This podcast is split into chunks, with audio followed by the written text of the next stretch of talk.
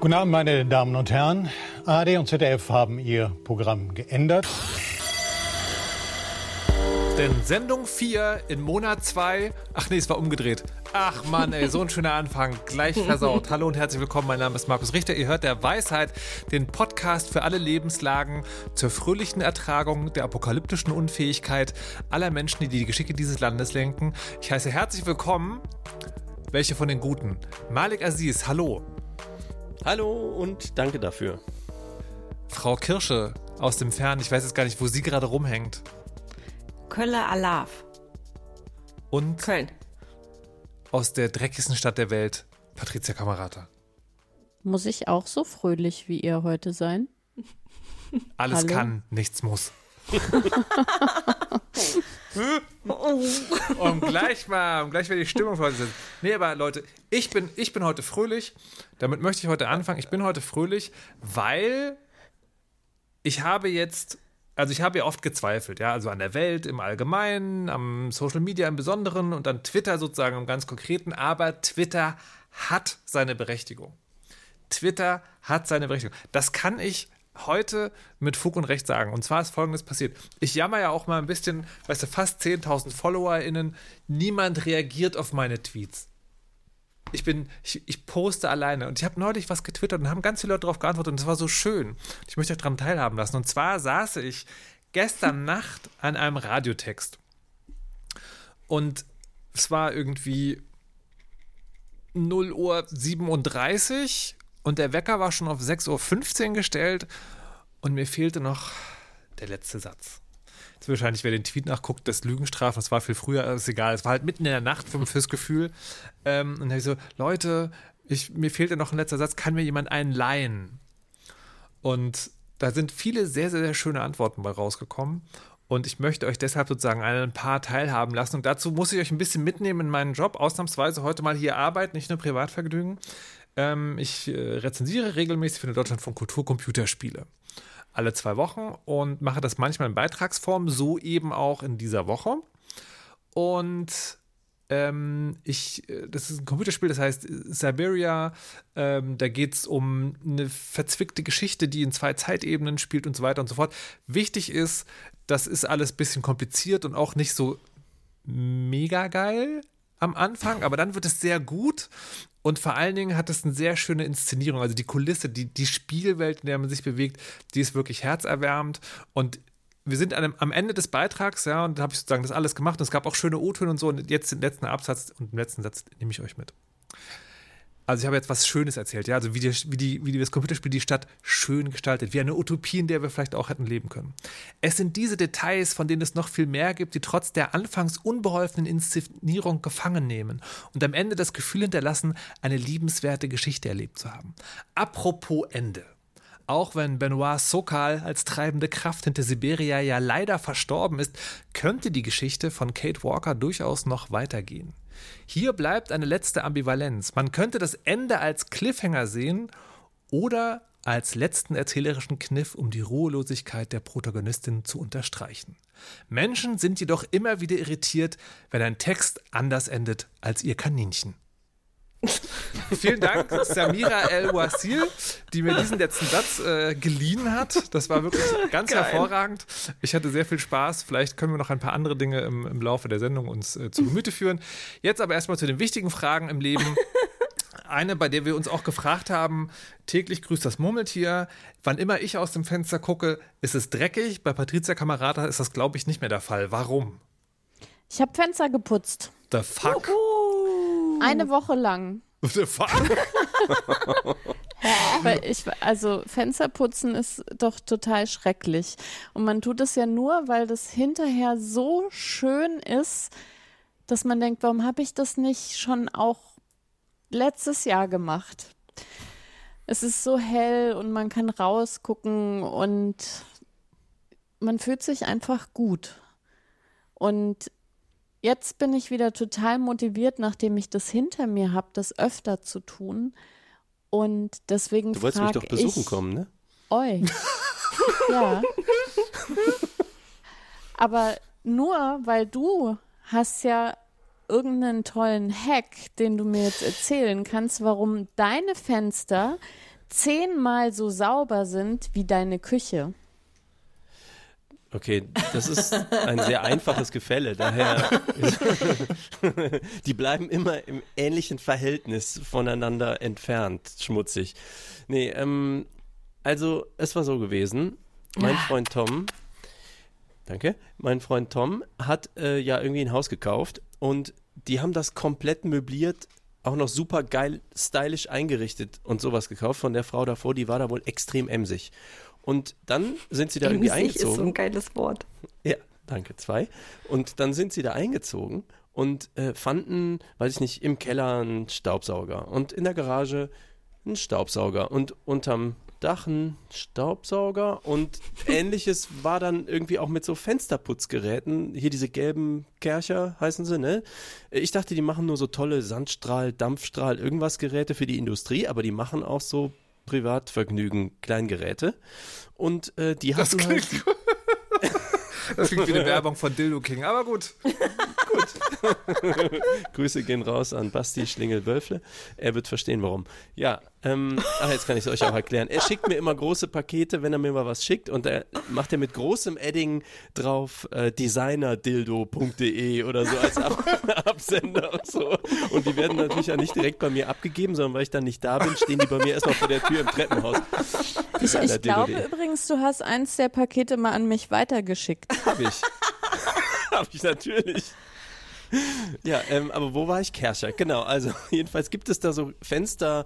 Im Prinzip darf man gar nicht sagen Fensterputzgeräte. Man muss sich das vorstellen wie so einen kleinen Handstaubsauger, ähm, der aber vorne nicht so ein Rohr hat, sondern so quer wie so ein Abzieh. Wie heißen diese Abzieher? Fensterabzieher? So- Abziehdinger. Müssen wir jetzt schon. Werbesendung sagen? Ich glaube Nee, schon, nicht. ja. Ähm, also auf jeden Fall diese Abziehdinger. Also im Prinzip ist das ein Staubsauger für das Wasser, was runterläuft, wenn man abzieht. So, also putzen muss man eigentlich noch selber. Aber da ist so ein anderes Gerät dabei, da sprüht man den Scheiß da drauf auf das Fenster, wischt da so ein bisschen rum und dann macht man das mit diesem Abzieher und danach sind die sauber und es geht in einer Minute und plötzlich hatte ich auch Bock einmal im Jahr auf Fenster putzen. Aber Er was hast du für Fenster? Hast du so diese üblichen, was wir halt in Villen so haben, so großflächige, acht Ja. mal fünf Meter durchgängige Fenster? Mm, Dass- ich dass sag dieses mal Ding was einmal ein taugt? Meter. Ja. Ja, genau. Also es hat nicht tausend kleine Unterteilungen oder so, aber auch da ist es gar nicht schlecht. Und dieses, du, du hast es jetzt so in einem Nebensatz gesagt, das interessiert mich besonders, nämlich ähm, das eine ist ja das Absaugen. Das verhindert ja einfach, dass man den ganzen Schmodder auf dem Boden hat und auf, auf der Fensterbank und überall und dann nochmal putzen muss. Aber was ist das Pft, Pft vorher gewesen? Genau, ähm, das, ihr kennt ja so kleine Blumensprühfläschchen. Also, ne, so eine Blumen. Wie heißt das denn? Ich kann keine Worte mehr. Blumensprühfläschchen. Genau, dieses Ding. So, also stellt euch vor, ein Blumensprühfläschchen, wo aber das Fensterputzmittel drin ist. Also Malik, stopp. Ich muss jetzt leider professionell eingreifen. Wir machen jetzt eine kleine Sprachübung. Sprich mir nach. Chine nee, Chinesisch-tschechisches Streichholzschächtelchen im Jeanstäschchen. Chinesisch-tschechisches. Streichholztäschchen im Jeans. Was? Im Jeans? Chinesisch-tschechisches Chinesisch-tschechisches tschechisches Streichholzschächtelchen im Jeanstäschchen. Im Jeanstäschchen. Mit Sprühfläschchen. das war aber für, Fläschchen. Rheinländer gar nicht schlecht. Ja, also jedenfalls ist da dieses Fläschchen und äh, da ist vorne auch quer sozusagen ein, ja, so ein, so ein Lappen dran. Der ist auch nur so breit wie so ein Fensterabzieher. Das heißt, man hat diese, zuerst diese Sprühflasche in der Hand und dann sprüht man da so aufs Fenster und kann direkt mit dem Ding, was man in der Hand hat, auch so wischen, wischen, wischen, wischen, wischen. Und dann ist dieser Lappen, den kann man abnehmen und waschen, weil der dann schmutzig wird. Und ähm, wenn man, wenn dann der Schmodder am Fenster runterläuft und wie bei mir das Fenster nach innen aufgeht und auf alles auf den Teppich zu laufen droht, dann zückt man das gelbe Wundergerät und macht und zieht das halt so ab und dann äh, ist gar nichts runtergetropft und das geht sehr gut. Und ist das dann auch ähm, streifenfrei? Nein. Ich habe das gleiche Gerät. Nein. 98 Prozent. Du musst auch das Gummi von dem Gerät einmal im Jahr sauber machen, ne? Also ist schon. Ich mache das nach jeder einzelnen Fensterfront, mache ich das total sauber. Vielleicht ist das Und der meine Fehler. Einschätzung in Prozent wäre 65. Also habe ich es richtig zusammengefasst, dass wir jetzt dabei sind, dass wir über Kleingeräte für Privatvergnügen reden, wo man das Gummi sauber machen muss. Ja, Genau. Und mein, mein Sprühfläschchen ist mit Strom und vibriert. Fancy. Okay. Okay. Aber bringt, bringt auch nichts. Ich empfehle das analoge Gerät von Veleda. Das ist einfach dasselbe, nur ohne Strom. Bin ich hier gelandet? Sehr viel billiger und noch ehrliche Handarbeit. Aber wie ist das bei dir, Frau Kirsche? Wie machst du das mit Zeitung? Link or it didn't happen. Ich ähm, lasse putzen von meinem Mitbewohner.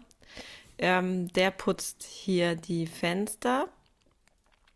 Das war äh, auch sehr lustig, weil als er das, wir haben ähm, eine, so eine. Schiebeterrassentür und da sind ziemlich große Flächen. Äh, und der hat da irgendwie, ich weiß auch nicht, warum der da so Bock drauf hat, die zu putzen, aber als er die die ersten Male geputzt hat, hat er die halt nur, der ist relativ groß, aber hat sie halt nur so hoch geputzt, wie er mit dem Arm kam. Und dann war halt oben noch so ein Streifen. Und dann bin ich ja zugekommen und gesagt, das kannst du doch so nicht machen, das geht, so kann man keine Fenster putzen. Und dann hat er gesagt, wie darfst du denn jetzt eigentlich entscheiden, wie man Fenster putzt, wenn du das überhaupt nicht machst? Und dann hat die Debatte zum kompletten Formverlust geführt, was, was man eigentlich noch wie kritisieren darf, wenn man selber nicht involviert ist und so. Wow. Ja, es war, war wirklich beeindruckend und am Ende ähm, ja, war da oben so ein Streifen. Das ist einfach Kunst, denke ich. Und ich, ja, genau. Aber äh, deswegen, ich kann da tatsächlich, ich darf da wirklich nichts zu sagen, weil ich habe davor acht Jahre in Bremen gewohnt und meine Mama hat zum Einzug die Fenster geputzt und als ich ausgezogen bin und dazwischen ist nichts passiert. Insofern manchmal einfach die Klappe halten. Aber was übrigens auch geht, also ich habe das die ersten acht Jahre so gehandhabt wie du und dann wurden die Fenster ge- getauscht. Und das Ja. war auch schön. Ich glaube, Und ich glaube, da haben wir tatsächlich das Die- erste die- Mal die über das Geschichte- Thema gesprochen, ja, oder? ja. Die, die Geschichte kenne ich schon aus der Weisheit. Ja, genau. Ja. Sehr, sehr gut. Aber apropos, wie ist es denn mit deinen Fenstern, Markus? Äh, meine Fenster, ich äh, putze in der, also ich, ich folge dem Kirsche-Konzept. Ähm, aber ab und zu passiert folgendes. Sinieren stehe ich in einem meiner Zimmer in meiner Villa, gucke raus und denke, ist es Ost- Zeit, wieder Westflügel? ein neues Haus zu kaufen, damit ich mal wieder saubere Fenster habe? Oder versuche ich es mal selber? Und dann nehme ich ähm, diese, diese Sprühflaschen, wo so Glasreiniger drin ist, ja, also eigentlich für Spiegelflächen im Bad. Sprühe damit großzügig die Oberlichter ein. Ja, also das, die wirklich kleinste Fensterfläche, die es gibt. Und ähm, nehme dann ebenso großzügig Küchenrolle und trage damit den Schmutz und die Flüssigkeit ab. Also eine unfassbare Umweltsauerei. Ähm, und bin dann bass erstaunt, wie klar Glas sein kann. Und mache das dann beim anderen Oberlicht auch. Und dann muss ich was anderes machen und denke mir, das, das sieht aber wirklich gut aus. Das könnte man eigentlich mit den anderen Fenstern auch mal machen. Und dann passiert ungefähr vier Jahre später dasselbe wieder. Am gleichen Fenster? Ich, mein, verfüge sozusagen über das Ge Gegenteil eines fotografischen Gedächtnisses. Also es ist noch ein Gedächtnis, aber es ist alles andere als zuverlässig. Ich kann es nicht ausschließen.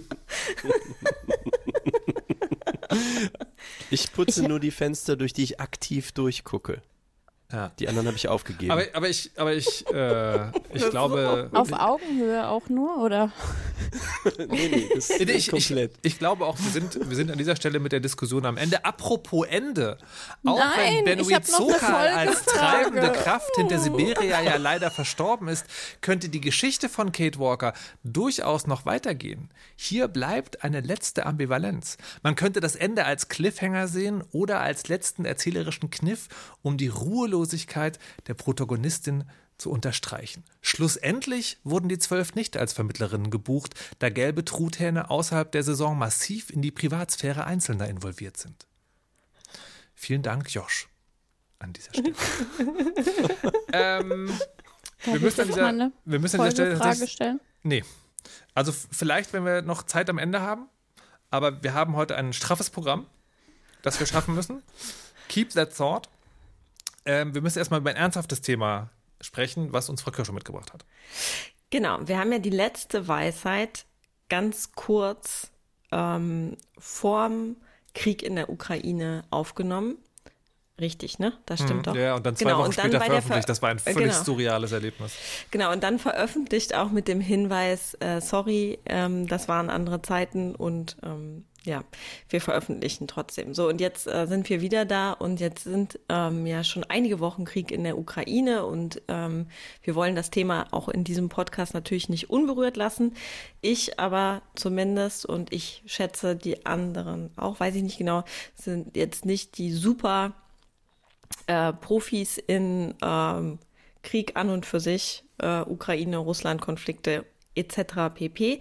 Und ich habe mir deswegen überlegt, dass ich euch mal frage, auch um zum Teilen für unsere HörerInnen, wo ihr und wie ihr Informationen zum Krieg in der Ukraine bekommt oder ähm, äh, vielleicht auch aktiv ausblendet oder sagt äh, nur zu bestimmten Zeiten, wie ihr euch informiert, abseits von ähm, den üblichen Zugängen, also Tagesschau, ähm, Zeitung. Hm, Malik, wie ist bei dir? Als hättest du es gewusst, dass ich da was vorbereitet habe. Ähm, tatsächlich ist es bei mir sehr, sehr stark Twitter und diese, ähm, ich sag mal, Fernsehen im Internet äh, ist nur, nur noch eher so ein Nebending, weil bis das dort ankommt, äh, weiß ich eigentlich schon die ganzen Sachen und Podcasts.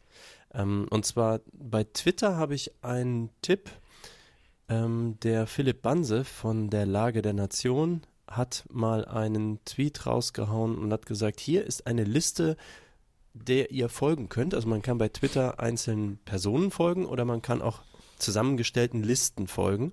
Und diese Liste heißt Osteuropa. Und das ist so eine Sammlung, die sich natürlich über Zeit wahrscheinlich auch verändert. Das ist seine Liste, wo er dann Leute dazu tut oder rausschmeißt, nehme ich mal an.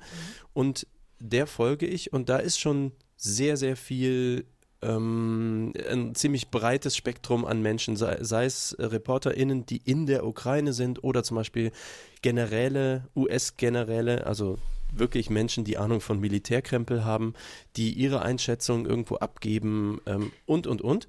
Und da ist, da kann man schon den ganzen Tag drin verbringen, wenn man will, oder eben einfach nur mal drüber fliegen. Allerdings muss man halt wissen, das ist natürlich alles an Informationen, was es gibt. Also von selbst gefilmten Videos irgendwelcher Soldaten mit Sachen, die man vielleicht nicht unbedingt sehen möchte. Ähm, oder eben auch einfach der Hinweis, hier auf CNN spreche ich jetzt live darüber, sagt dann ein General, äh, wie die Truppenbewegungen um Kiew sich jetzt äh, bewerten lassen aus einer Militärperspektive. Also es ist eine große Bandbreite. Ähm, genau, und das andere, weil ich Podcast gesagt habe, da gibt es zum Beispiel einen, die das ähm, sehr nett einordnen. Ähm, das ist, wie heißt der? Sch äh, äh, Streitkräfte und Strategien, tatsächlich vom NDR, die auch den Corona äh, Mhm. Update-Podcast machen. Das hat auch, sage ich mal, ähnliche Qualität. Das sind äh, zwei Männer, die da miteinander täglich, jetzt machen sie so tägliche Sondersendungen und sprechen da, ich glaube, eine Stunde höchstens, dreiviertel Stunde, Stunde drüber.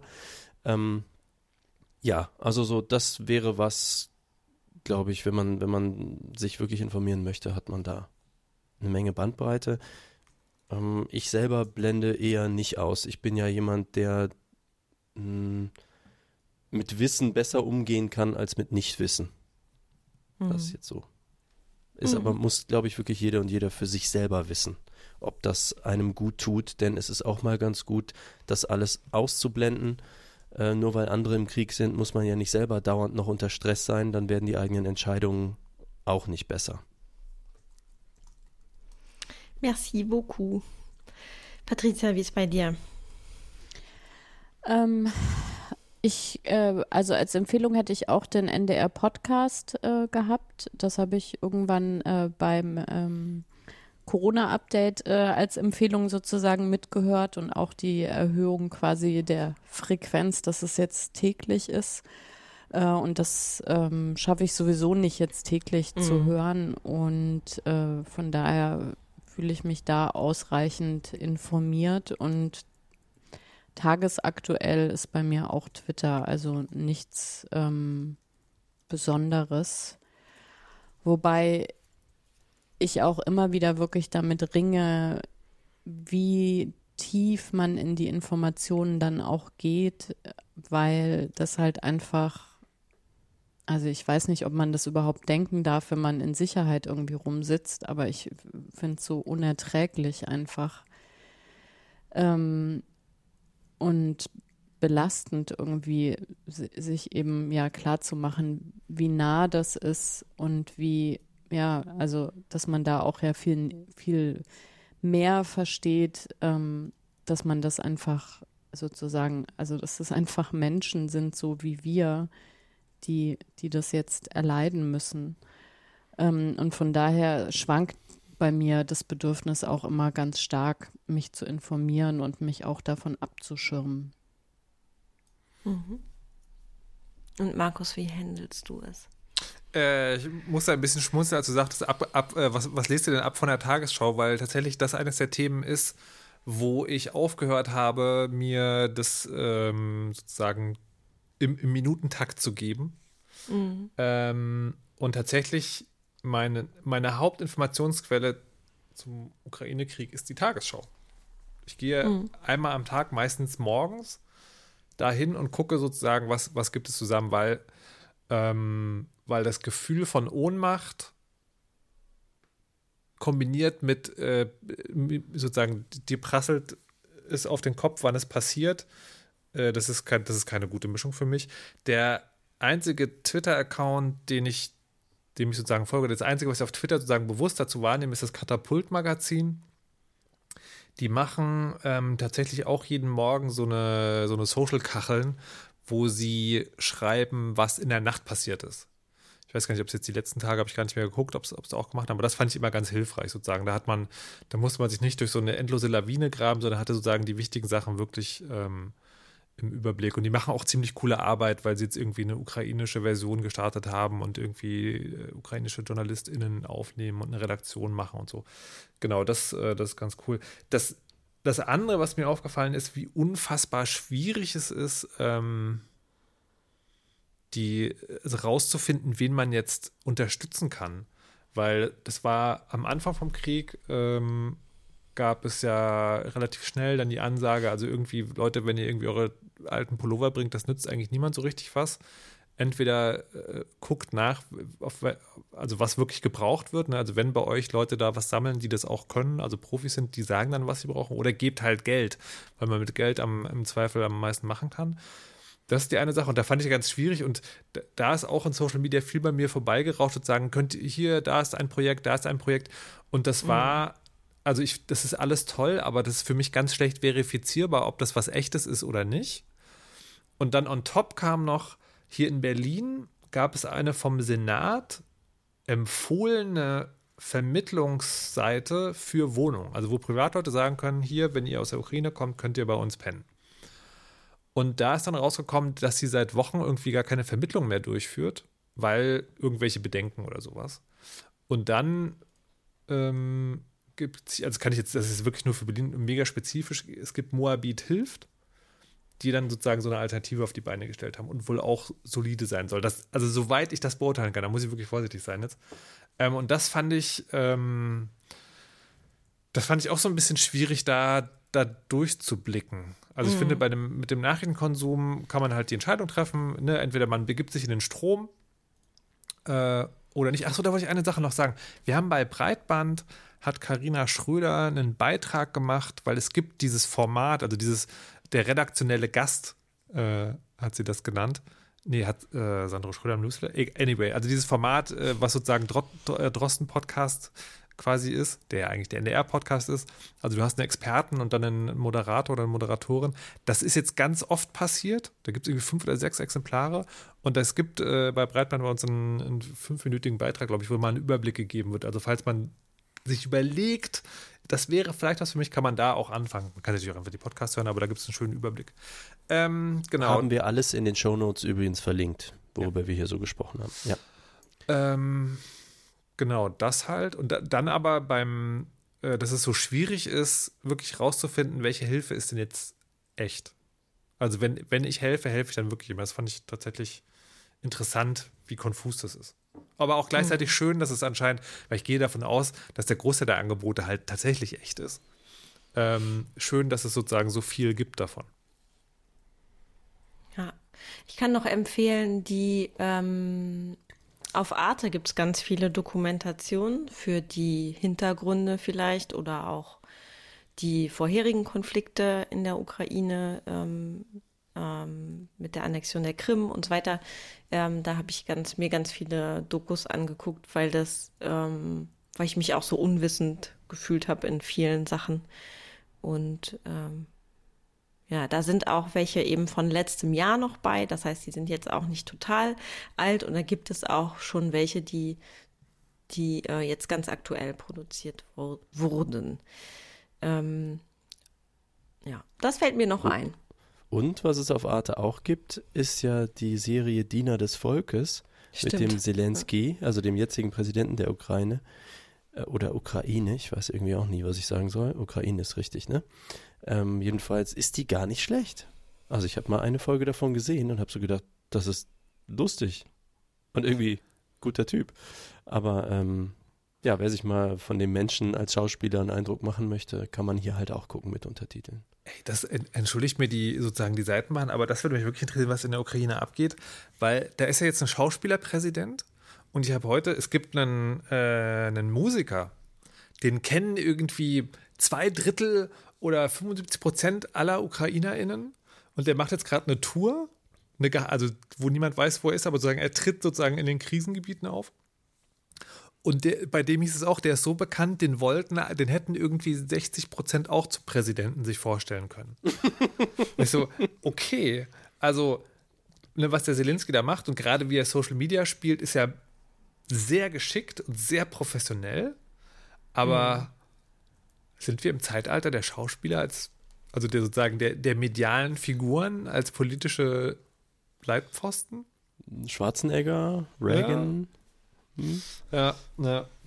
Das ist schon krass. Also ich glaube, also Celebrity, auch bei Trump, ne? Celebrity mhm. ist natürlich das, was dich nach, also oben hält, was Ach, dir einfach unglaublich viel PR äh, abnimmt. Ja, ich weiß nicht, naja, aber halt in Deutschland brauchst du da keine sein. Angst zu haben. Ich meine, Kohl, Merkel, auch Scholz ist ja, ich meine, Glamour pur. äh, ja, gut. Also, was ich ja, also, das jetzt schweife ich wirklich ab, aber ich meine, in Deutschland muss man sich vor allen Dingen deswegen keine Sorgen machen. Es ist ja eigentlich egal, was man wählt. Man wählt ja letztlich immer die FDP. ja, so. scheinbar schon. Aber, ja, ja, so. Naja. Ja. Auch. Dann danke ich. Auch, auch wenn Benoit Sokal als treibende Kraft hinter Siberia ja leider verstorben ist, könnte die Geschichte von Kate Walker durchaus noch weitergehen. Hier bleibt eine letzte Ambivalenz. Man könnte das Ende als Cliffhanger sehen oder als letzten erzählerischen Kniff, um die Ruhelosigkeit der Protagonistin zu unterstreichen. Im Übrigen sollte erwähnt werden, dass der Faschist Björn Höcke bei jeder sich bietenden Gelegenheit als eben solcher bezeichnet werden sollte. Vielen Dank, Helena, für diesen letzten Satz, den ich wieder borgen konnte. Ich glaube, das ist ein Zitat. Ich weiß nicht genau, wo es herkommt. Ähm, Quelle gerne in die Kommentare. Ich möchte gern Danke sagen, wenn ich darf. Ähm, natürlich. Ja, und zwar, bevor ich das vergesse, ihr glaubt es nicht, es ist hier noch nie Thema gewesen, aber auch ich hatte mal Geburtstag und zwar im März. Und ich habe, ich möchte, ja, ich weiß, es, ist, es geht unter im Schatten von Frau Kirsches Geburtstag. Du meinst ähm, im Schatten des 19. September? Das macht ihr unter euch aus mit den Flammenwerfer-Geschichten, da habe ich nichts zu tun. Ich habe dir eben gesagt, dass ich vielleicht anfange zu weinen. ja. uh, oh, are fired. Ah! Vielleicht fängt sie ihn an zu weinen. Ja, ähm, also ich wollte jedenfalls der Katja, der lieben Katja Danke sagen, denn sie hat sich offensichtlich daran erinnert und hat von meiner Wunschliste ein Brotmesser gepickt. Ich bin ja, wir hatten drüber gesprochen, ich bin ja jetzt großer, großer Brotbäcker und äh, tatsächlich hat sie mir ein mega geil funktionierendes äh, Brotmesser geschenkt und dafür einfach nochmal vielen herzlichen Dank. Ich habe übrigens jetzt als nächste Geburtstag. Du hast dir doch schon was gewünscht, oder? Ich, ich, ob ich mir was gewünscht habe? Was? Was? Ja? Na? Ja, Hast du? haben wir da nicht schon drüber gesprochen, was Ja. du dir gewünscht Ja. hast? Aber ich weiß. Muss man jetzt Sendung Backteasing, das ist immer ein Backteasing. Das verraten wir in der letzten Sendung. Hört mal rein, liebe Hörerinnen, und wenn ihr mögt, lasst uns ein Abo da und eine kleine Rezension. Das würde uns auch sehr freuen. Außerdem heute hier zu Gast Malik Aziz mit seinem Wunschthema der Impressionismus. Malik Aziz, bitteschön. Renoir, Monet, Gauguin, je ne regrette rien. Ich war im Museum. Ja, es war so gewesen. Meine Mutter äh, ist ja äh, die in der Familie, sage ich mal, Kulturbegeisterte. Äh, ich eher nicht so, aber dann fiel ihr äh, Wunsch Da gibt es auch Snacks, Malik. das hoffst du. Kann ich gleich drüber berichten, was es da gibt. Also jedenfalls, äh, sie wollte ins Volkwang-Museum nach Essen mit äh, Freund Norbert. Freund Norbert ist aber ausgefallen. Meine Mutter, schlau wie ein Fuchs, so, "Hm, Malik, äh, ich habe da zwei Karten. Ähm, äh, willst du mich nicht nach Essen fahren und dabei im Museum rumhängen? und ich so, äh, gerne ähm, was tut man nicht alles für seine Mutter, die man liebt. Gut, und dann äh, begab es sich, dass wir äh, gestern tatsächlich, Mittwoch, ähm, dann dahin gefahren sind. Und äh, ich habe mir mal den Impressionismus angeguckt. Weil, wisst ihr, was Impressionismus ist? Ich habe, ich habe, bei, ich habe bei allen Kunstbegriffen eine hochgradige Aversion, was vor allen Dingen ein Zeugnis dafür ist, wie wenig Begeisterung Kunstunterricht in mir auslösen konnte. Es ist nicht so schlimm wie Sportunterricht, aber es ist kurz davor. Ich möchte es von dir erklärt bekommen. Beste Antwort! Beste Antwort! Sie ist ein ich kann Profi. meinen Es- Text. Ja, genau. Also ich hatte auch keine Ahnung, außer dass ich die ähm, ganzen Photoshop-Effekte kenne, die so aussehen, so Pointillismus, ne, wenn Bilder so aussehen, als sind sie aus so Pünktchen. Nee, sie sind aus Pünktchen zusammengesetzt und du siehst aber so eine Abendhimmelszenerie mit Schiff oder so. Und da hat jemand halt wirklich nur aus Punkten sowas gemacht. Ähm, das kenne ich, wie gesagt, alles in der Digitalversion und ich weiß auch, dass das von solchen äh, Kunstrichtungen kommt, in diesem Fall irgendwie Anfang des 20. Jahrhunderts. Aber ich habe das jetzt noch nie so in echt und so. Und dann waren wir irgendwie da und man kennt ja auch all diese Namen. Also so Cézanne, Van Gogh, Renoir, Monet, ne? Gauguin halt. Und äh, ich kann die aber nicht unterscheiden und so weiter. Und dann waren wir dort und wenn man aber davor steht, dann denkt man sich, what the fuck?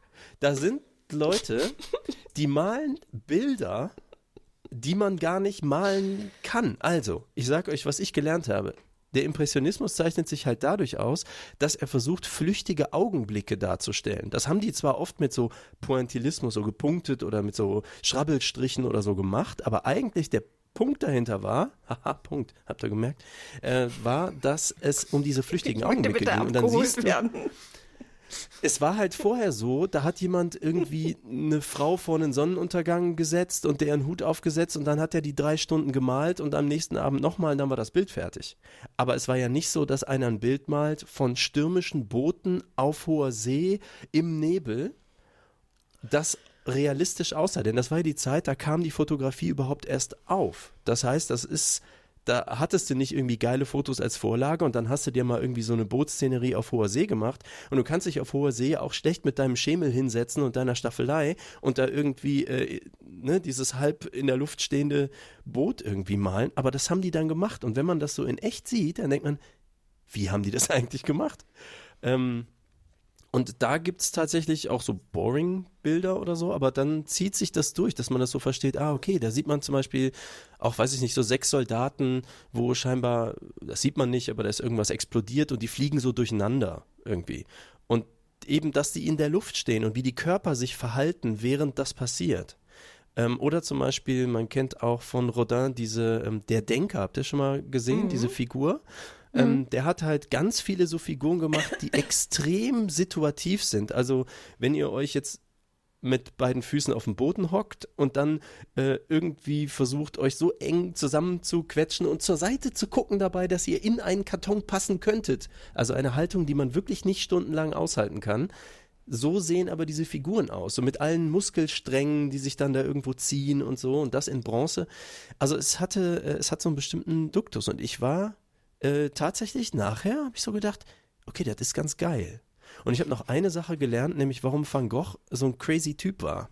Jetzt abgesehen davon mit dem Ohr und so, sondern der hat wirklich innerhalb von diesen Stilen, die sich relativ ähneln halt so aus dieser Zeit, hat der nochmal den viel abgefahreneren Stil gehabt. Der hat schräge Farben genommen. Alles ist so zitronengelb und hellgrüner Himmel und so.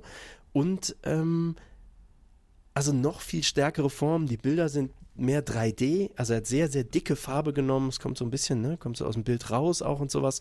Das sieht schon eindeutig anders aus. Also wenn man das so auf Postkarten sieht, finde ich, ist das alles irgendwie so ein bisschen ähnlich. Aber äh, wenn man die Sachen in echt sieht, dann ist es schon nochmal echt beeindruckend. Also ich kann nur raten, wenn ihr nochmal äh, wissen wollt, äh, was Daubigny von Monet unterscheidet, dann Volkwang Museum. Ich äh, werfe mal einen Link in die Show Notes. Tja, da seid ihr ruhig. Jetzt seid ihr impressed, ne? Also, also die, die, die, die, die Tradition verlangt ja nach einer Frage, aber wenn du die nicht stellen willst, dann kann ja Patricia noch ihre Folgefrage stellen. Ja, das ist eine sehr gute äh, Chance, das zu tun, weil ich denke, dass Malik überhaupt gar keine Frage einfallen wird zum Thema Impressionismus, Patricia, Kunst oder dein Patricia, wunderschön. Ja? Ich glaube, du hast zu viel Umgang mit Männern, aber mach mal.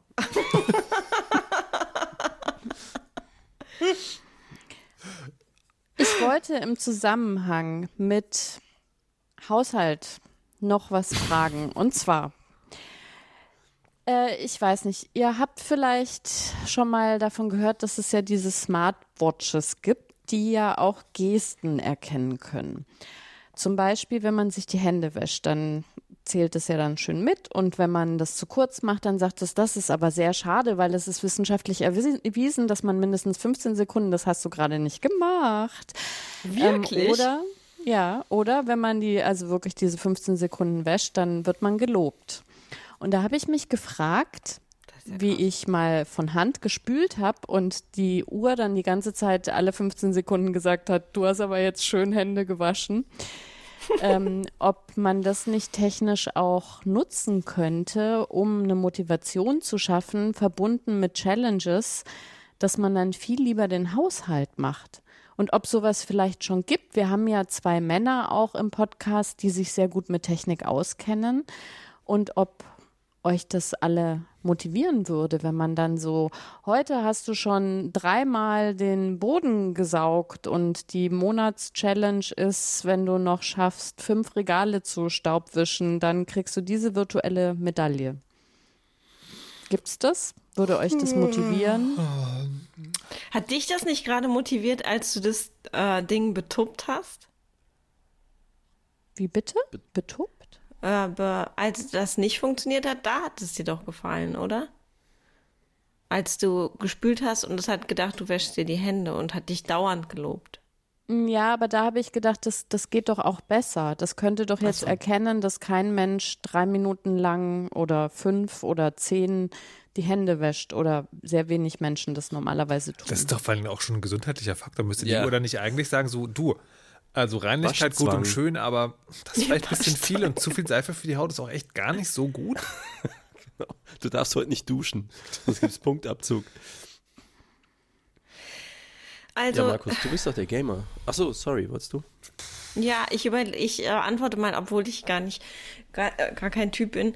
Ähm, ich ähm, habe, mich würde das, also erst denke ich so, nein, das würde mich auf gar keinen Fall motivieren. Und dann denke ich, wie zwanghaft ich mittlerweile auf meine Schrittzahl achte. Sehr wahrscheinlich also schon. Und dann müsste ich es aber verheimlichen, weil es mir extrem unangenehm wäre. Fertig mit der Antwort. Aber äh, apropos Schrittzahl, auf wie viele Schritte willst du jeden Tag kommen? Ähm, wenn ich äh, eigentlich, sagen wir mal, vor Corona waren es immer 10.000, jetzt bin ich mit 8.000 zufrieden. Das ist auch ganz Und das ist schon ganz schön schwer. Ja, mit Homeoffice. ja, definitiv. Also Mhm. ich bin auch jetzt bei stabilen 8000 und das auch nur, wenn ich mich wirklich bemühe. Genau, ich meine, ich, also ich, ja, geht ja auch ganz schön viel Zeit drauf, ne? Ich habe schon überlegt, ob ich das auch irgendwie betuppen kann, nämlich das, aber mir, mir fällt nicht ein, wie. Falls jemand Tipps hat, wie man so einen Schrittzähler betuppen kann, bin ich Die- die- total dankbar für. Du musst Freunde du haben, die keine Arbeitnehmer sind. Hallo Michael. Ja, Oder der ist Kin- nämlich jetzt Kindern. Arbeitnehmer seitdem. Kindern einfach dann das Gerät mitgeben. Ich habe auch schon tatsächlich überlegt, ob das ein äh, Geschäftsmodell ist, weil äh, die Uhr zählt ja nicht nur Schritte, sondern ähm, sagt ja quasi, die schließt ja Ringe. Und da sind ja Stehstunden dabei, was im Homeoffice, wenn man viel zu tun hat, wirklich richtig krass ist. Diese kann man selber einstellen, aber bei mir ist so die Grenze acht Stehstunden, mehr schaffe ich einfach nicht ähm, dann die Trainingsminuten und wenn du das jeden Tag schaffst, dann hast du eine Medaille für die längste Bewegungsserie. Und wenn man da erstmal 56 Tage hintereinander hat, da denkt man ernsthaft darüber nach, ob ich mich hier nicht anbiete in der Nachbarschaft, weil es gibt bestimmt Menschen, die so leiden wie ich, dass sie dann nicht auf Null zurückfallen wollen, dass ich sage, pass auf, für Was für ein 10 Horror. Euro könnt ihr mir eure Uhr mitgeben und dann mache ich mir rechts und links die Arme voll und gehe quasi Gassi mit 20 Uhren. Ich möchte gerne, dass Malek den Tweet in den Shownotes verlinkt, wo Patricia fragt, ob nicht irgendjemand das als Dienstleistung anbieten will. Ja, mir ist dann gekommen, das kann ja ich übernehmen. Ach so, wo, verstehe. Da müsste man also zehnmal, wie viel, damit das wirklich als Gehalt irgendwie sich auch lohnt. Da müsste an jeder Uhr vielleicht so sie, an jedem Arm so sieben Uhren, vielleicht noch zwei an jedem Bein. Das ist aber dann schon stattlich, weil also ich laufe meine 8000 Schritte in der Stunde. Da hast du ja vor allen Dingen, äh, kannst du doch gleich noch, hast ja extra Gewicht. Ist dann bestimmt gleich noch extra Training. Aber Ja. wie kaputt wir sind, oder? Also so als, als Menschheit. Du, ich nicht.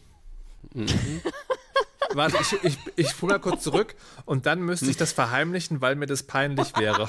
Ja, okay, genau. Ja, es, ist, es ist nur, es ist nur mein, mein Problem alleine, natürlich. Ähm, ja. Aber ich finde es schon erstaunlich, ne, wie man, wie man sozusagen Dinge, die eigentlich gut für einen sind, nicht macht, aber wenn irgendwas Piep macht, dann denkt man sich, wie geil, das macht Piep. Sofort muss ich alle meine Fenster putzen und dabei 10.000 Schritte gehen. Ich, das ist schon ein bisschen seltsam. Kulturpessimist. Du bist ja nur neidisch, weil du das nicht fühlst und deswegen keine sauberen Fenster hast. Aber Ich mag die Markus, Richtung irgendwie, wie sich das Der entwickelt. Sonnenschein fällt durch dreckige Fenster. Die Nebelschlieren sehen aus wie Gespenster. Wow. Wer ist sauber und klar, wer ist nicht so wunderbar. Deswegen lasse ich es so und bin für immer ganz froh. Ich lass mir nichts von euch sagen. Markus, Ja. du bist doch der Obergamer in meinem Kopf. Das müsste doch bei dir fantastisch funktionieren mit dieser Gamification. Oder du hast einfach keine Uhr? Ich habe eine Uhr. Nein, es funktioniert nicht. Also ähm, tatsächlich, äh, ich bin ein alter weißer Mann und habe demzufolge auch Rücken. Und alle Spezialisten, denen ich das zeige, sagen, ja, also vielleicht sollten sie sich mal ein bisschen bewegen, ne? Und ich, also ich, ich glaube tatsächlich, das Problem liegt tiefer. Andererseits ähm, kann ich das schlecht beweisen. Deswegen habe ich mir jetzt vorgenommen, ich bewege mich jetzt mal ein Jahr lang so richtig. Weißt du, so richtig, wie, das, wie sich das gehört. Wie die Und Uhr das will, meinst Wie die, du? wie die Uhr das will. Und es tut natürlich immer noch weh, aber anyhow, ähm, dann hat man es mal gemacht. Und also wenn man das will, hilft es dabei, das zu machen. Aber so, also wenn es wenn's, wenn's nicht sozusagen sinnvoll wäre, würde ich, würde wäre mir das total Latte. Weil es ist ja, also ich meine, weißt du, welche, also Computerspiele sind ja deswegen cool, weil sie Eskapismus bieten. Und 10.000 Schritte durch Berlin? Äh, äh, mh, nee. Mit einem guten Freund an der Seite oder einer Freundin. In meinem Fall, ich gucke in deine Richtung, Michael, äh, ist das ja nicht mehr möglich, denn du bist ja jetzt Arbeitnehmer. Ja, ich, ich hatte fast 10.000 Schritte im Schnitt dieses Jahr. Ja. Jetzt sitze ich zu Hause. Ich sage es nur. Ja. Ähm, also bei mir funktioniert Gamification in Games äh, beobachte ich an mir selber quasi nicht, erstaunlicherweise. Also ich bin so der, der dann immer 5000 Gummipunkte oder Silberdiamanten oder rosa Bonbons oder was weiß ich irgendwo rumliegen hat und die nicht ausgibt für das Spiel und schon gar nicht echtes Geld in das Spiel wirft. Gar nicht so aus Geiz, sondern weil irgendwie mi- mich stört das gar nicht, wenn ich irgendwie mit mehr Geduld öfter dieses Spiel spiele, weil darum, darum geht es mir ja, ein paar Minuten was anderes zu machen. Das mache ich dann. Also da scheint es nicht so zu funktionieren. Was ich wohl mal gesehen habe, ist, als es mir darum ging, hat man, glaube ich, auch schon mal drüber geredet, so Kalorien zählen oder so, mit Hilfe einer App. Aber die lobt nichts, also diese Lobereien, das schalte ich immer alles sofort ab. Das ist dann eher so, möchte ich die Info haben oder nicht, Ding. Allerdings äh, wäre es toll, wenn es besser funktionieren würde, weil wenn mich nichts motiviert, dann motiviert mich das auch nicht, aber dann bleibe ich unmotiviert und unbewegt.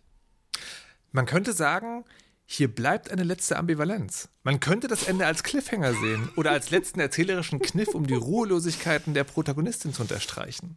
Fans greifen zu, alle anderen spielen Probe.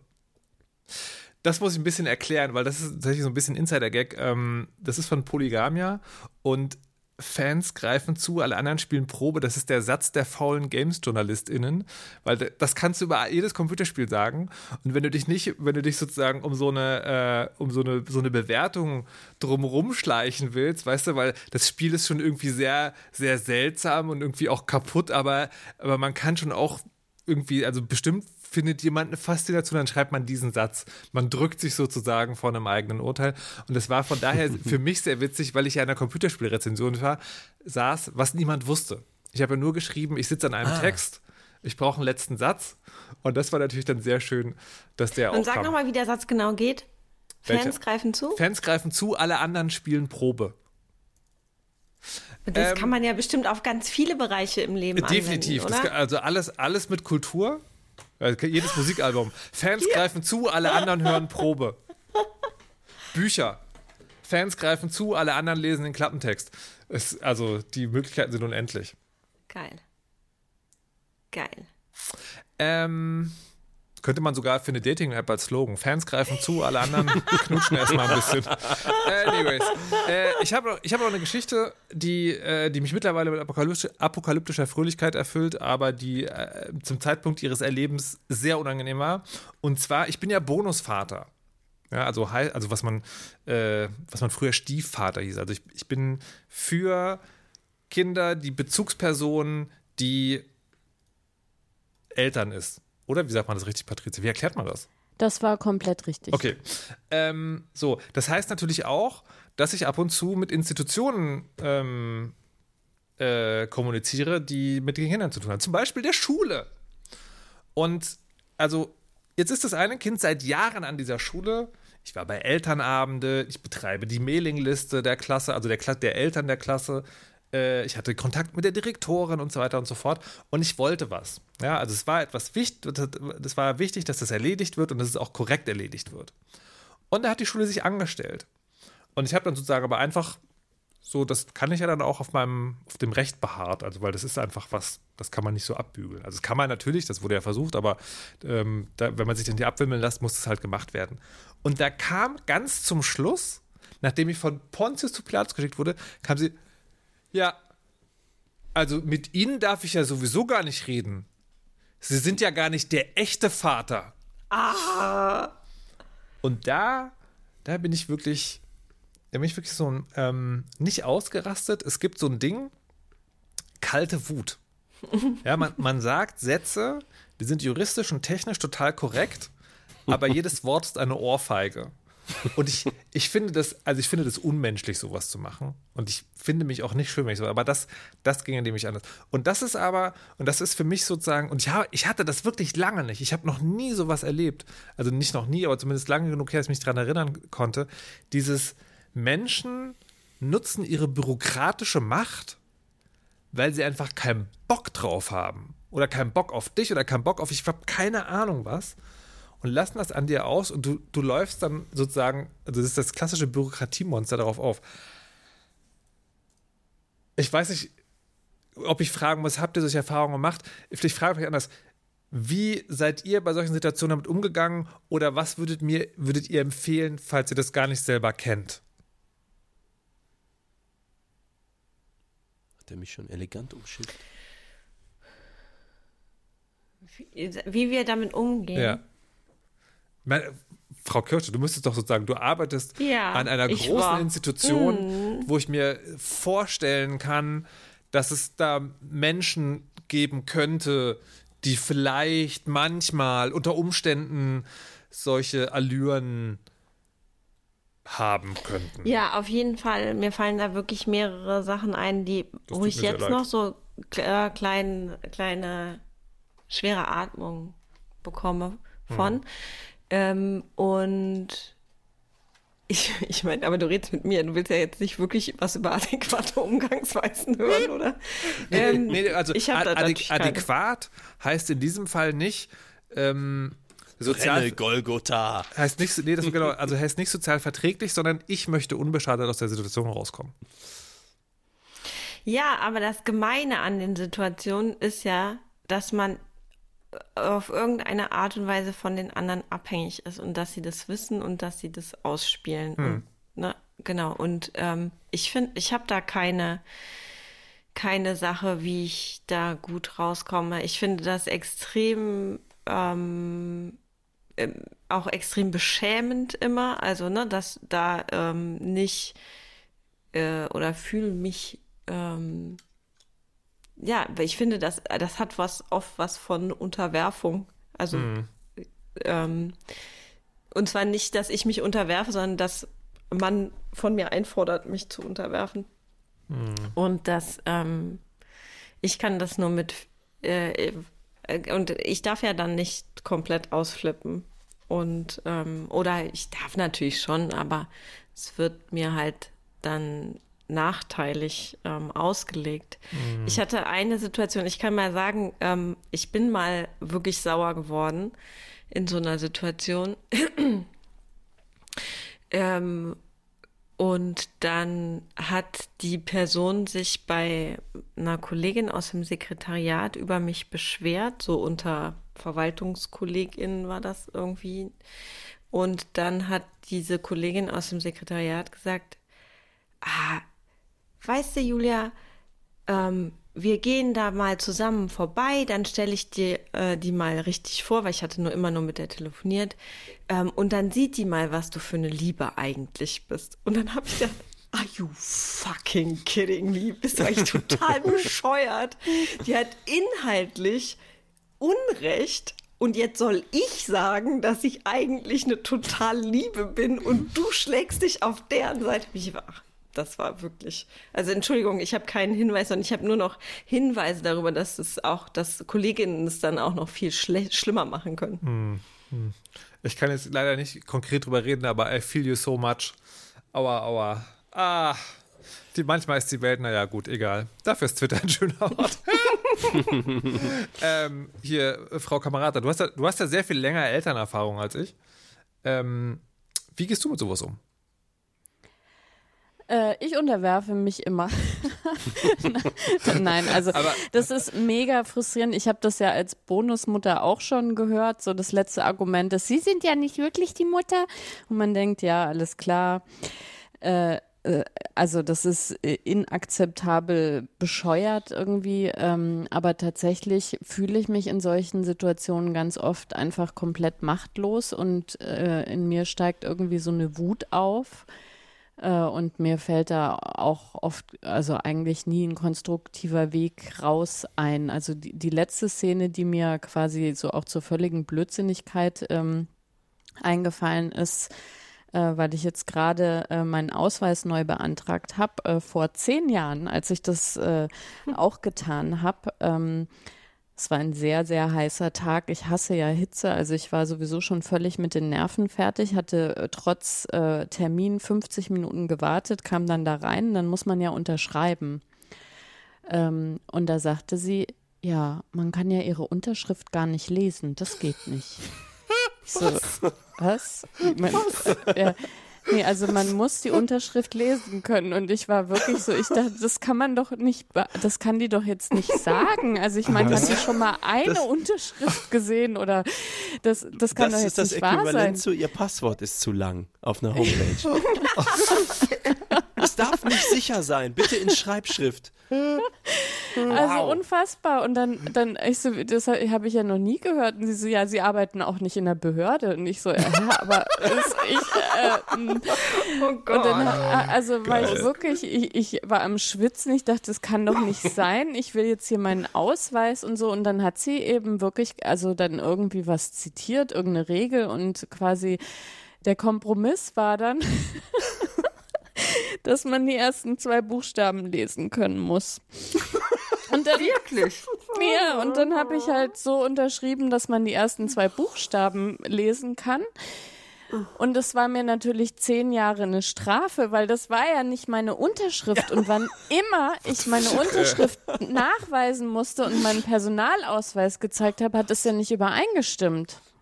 Ich stelle mir vor allem vor, wie Oh du Gott. schwitzt irgendwie auf der Post stehst und versuchst so zu unterschreiben, dass es der Unterschrift auf deinem Ausweis gleicht und dabei aber total angestrengt wirkst, als würdest du gerade eine Unterschrift fälschen, was im Prinzip ja tatsächlich richtig ist. Ja, so war das ja wirklich zehn Jahre lang. Oh mein Gott. Und das war wirklich, es ist so ätzend und da, kann- da habe ich mich ja eigentlich auch wirklich jedes Mal nochmal drüber geärgert, zehn Jahre lang, dass ich da nicht in der Lage war, einfach zu sagen, also Entschuldigung, aber so einen Schwachsinn, holen Sie bitte eine Kollegin äh, oder dass ich selber gesagt habe, dann komme ich, äh, gehe ich einfach zu einer anderen oder die soll irgendwie die Vorgesetzte oder die soll mir das schriftlich geben oder keine Ahnung. Ja. Aber ich, ich habe ich hab halt dann echt in der Situation einfach nachgegeben und dann so unterschrieben, wie sie das halt in Ordnung fand und konnte mich zehn Jahre drüber ärgern. Also doppelt über die, die Doofheit in der Situation und dass ich halt da klein beigegeben habe. Ey, liebe, liebe Leute, die ihr sozusagen in solchen Jobs arbeitet, ja, also ihr, sitzt, vielleicht ist euch das auch nicht klar, ihr sitzt an Schaltstellen der Macht. Und mit sowas gebt ihr Druck nach unten weiter. Seid, seid nicht diese Menschen, bitte. Das ist ganz, Ein ganz, positiver ganz schlimm. Effekt. Ja. Ein positiver Effekt ist auf jeden Fall, dass der Text zu unserer Folge hier immer lustiger wird, je mehr von diesen Themen. Ist ja wie unser neues Businessmodell, Gamification der Schrittzählerei. Dafür muss Frau Nuff Unterschriften fälschen, zehn Jahre lang. der Teaser für die Folge ist auf jeden Fall brillant. Mach weiter. Okay, okay, okay. Ja, hm. Ja, ich glaube, also ich, ich frage mich wirklich sagen, ob wir langsam irgendwie anfangen sollten, so, äh, so Affiliate-Links irgendwie für die ganzen Produkte hier. Ich stelle mir auch schon Malik in seinem Massagesessel vor, wie er mit seinem Fenster pft, pft, pft irgendwie durch die Wohnung fährt und sich den Rücken kraulen lässt, aber gleichzeitig total saubere Scheiben hat. Nee, ich lasse das Fenster ja putzen vom Mitbewohner von Frau Kirsche. Ach so. Ah ja. Man könnte das Ende als Cliffhanger sehen oder als letzten erzählerischen Kniff, um die Ruhelosigkeit der Protagonistin zu unterstreichen. In der ersten Version dieses Textes stand hier noch ein geliehener Satz, den ich mittlerweile aber zurückgeben musste.